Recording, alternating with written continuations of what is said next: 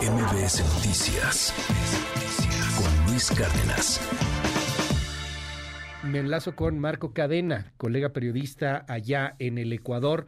Marco, te mandamos un gran abrazo aquí desde México, toda la solidaridad a lo que están sucediendo, a lo que están pasando, a lo que están sufriendo los compañeros y lo que está sufriendo también pues el pueblo ecuatoriano. ¿Cómo estás, Marco? Buen día. ¿Cómo estás, Luis? Muy buenos días. Bueno, para los ecuatorianos un buen día en lo que cae. Eh, vivimos una, una tensa calma en esta jornada. Esperemos que se mantengan así las cosas, Luis. ¿Por qué pasó esto? O sea, ¿por qué hemos llegado a ver eh, no solamente lo que sucedió en TC Televisión ahí en Quito, sino pues a los eh, eh, narcos asesinando gente en las cárceles, a, los balazos que se están dando en, las calles, en las universidades incluso? ¿Qué fue lo que sucedió? ¿Qué está pasando, Marco? Bueno, los ecuatorianos empezamos a sentir que las cosas cambiaron cuando asume el, poder el expresidente Lenín Moreno por situaciones que ya se estaban dando desde el gobierno anterior. Pero eh, en los primeros meses de ese gobierno explotó un coche bomba en eh, un cuartel policial en San Lorenzo. San Lorenzo es una zona costera que está en la provincia de Esmeraldas. Hoy por hoy una de las zonas más violentas del país desde que comenzó toda esta situación. Meses después secuestraron a dos periodistas y, el chofer de, un periódico de, acá del país que se llama Día del Comercio y, semanas después los asesinaron frente prácticamente a todo el país. Desde ese momento las cosas comenzaron a cambiar y se comenzaron a dar ya fuertes incidentes en las cárceles del país, masacres, masacres continuas y constantes, eh, continuos estados de excepción. Ninguno surgió efecto. Llegó el nuevo presidente eh, que gobernó dos años porque hace poco más a, través de la muerte cruzada, del decreto que él emitió para sacar a los asambleístas eh, de la asamblea, justamente mandar a los 137 asambleístas a sus casas. Eh, la situación se, se desbordó también, hubo constantes masacres en las cárceles, nuevamente eh, problemas súper fuertes también en las calles y en esos momentos ya la escalada delictiva comenzó a irse de control. En realidad, Luis, esta situación que estamos viviendo hoy los ecuatorianos se la veía venir, aunque no nos imaginamos, creo que iba a ser con tanta fuerza. Cuéntanos un poco del FITO y de estos cárteles que están eh, operando allá en el Ecuador, que a final de cuentas los vemos como sucursales de los cárteles mexicanos. Allá están eh, con la presencia de lo que aquí llamamos el cártel Jalisco Nueva Generación y también con la presencia de lo que es el cártel de Sinaloa. Algo así entiendo como, como el Chapo Guzmán sería el FITO allá en el, en el Ecuador. Cuéntanos, Marco. Prácticamente, si, si podemos hacer una comparación, eh, sería como eh, en el caso de Colombia Pablo Escobar o en el caso eh, de México el Chapo Guzmán.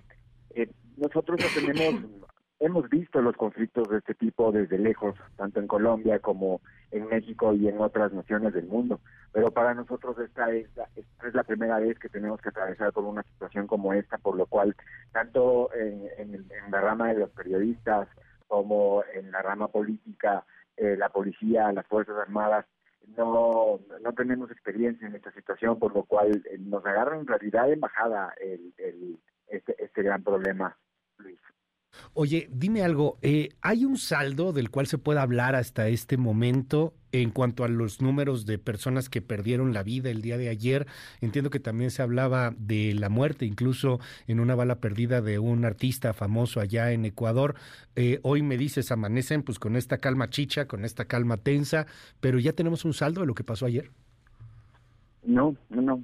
Eh, ayer, por ejemplo, se esperaba, nunca se anunció, pero los ecuatorianos esperábamos que haya una cadena nacional en donde el presidente, después de la reunión que tuvo con el Consejo de Seguridad, eh, este Consejo de Seguridad es quien eh, maneja los temas justamente de este tipo y estuvo reunido hasta la noche de ayer.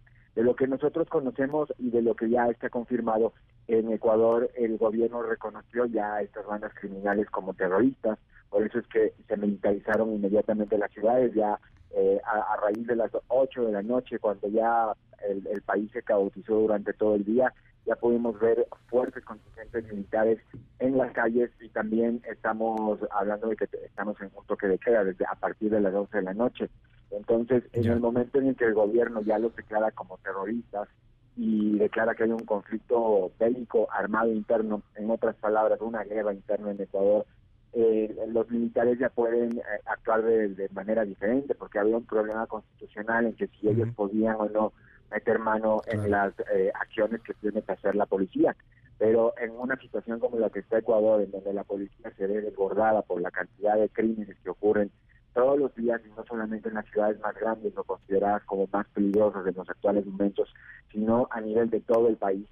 Eh, entonces, ya los militares salieron a, salieron a las calles y eso ha logrado ya mantener una, una calma, como te digo, técnica, porque en estos momentos todo puede pasar. No hay que creer todo lo que circula en redes sociales ni lo que ni lo que nosotros vemos. Por ejemplo, se dijo que había habían saqueos en algunas ciudades del país, balaceras también había una circulación increíble de videos falsos de otros países. Eh, la situación es extremadamente grave, pero algunas de las cosas que circulan en, redes sociales eh, no son, falsas. Hemos visto videos de, de gente que ha sido asesinada en las cárceles. Eh, con, con las voces inclusive pues en español y con el acento eh, característico del Ecuador, pues hablando de, de, esto que está sucediendo, haciendo amenazas inclusive hasta el mismo presidente. Estos videos están de alguna u otra manera verificados porque están circulando muchos. Algunos son realmente muy fuertes, los, los estrangulan, los matan este, de, de maneras pues indecibles, querido Marco. ¿Eso, ¿Eso es cierto? ¿Está pasando eso en las cárceles? En los medios de comunicación los estamos dando como, como ciertos, en algunos casos sí verificados pero en, otros no, son imágenes que, no corresponden inclusive a, Ecuador. Y como no hay un pronunciamiento oficial desde el gobierno, todavía no no se puede decir, hay una cifra de, heridos, una cifra de fallecidos, los daños hasta el momento, porque se incendiaron buses, eh, taxis, carros de personas eh, de civiles, ¿no? comunes y silvestres, eh, se secuestró a gente. Eh, lo que vimos en TC Televisión es algo inédito. En el país jamás nos imaginamos ver una cosa como esa. Bandas organizadas se tomen un canal de televisión Pero lo que, lo que asombra es que los canales, o lo que por lo menos a mí me llama mucho la atención, es que eh, fue tomado TC Televisión y Gama TV eh, se colocó un explosivo.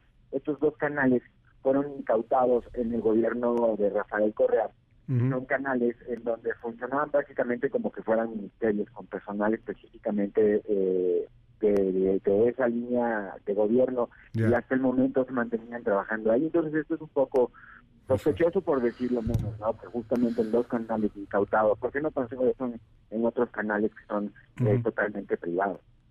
Marco, pues vamos a seguir muy de cerca este tema. Te aprecio mucho, de verdad mucho que nos hayas tomado esta comunicación, que nos des aquí tu testimonio de lo que ha estado sucediendo y estamos atentos allá a lo que ocurra en el Ecuador. Un gran abrazo y toda la admiración. Gracias, Marco. Saludos, Luis, y que tengan un buen día. Saludos para, para, el pueblo de México. MBS Noticias con Luis Cárdenas.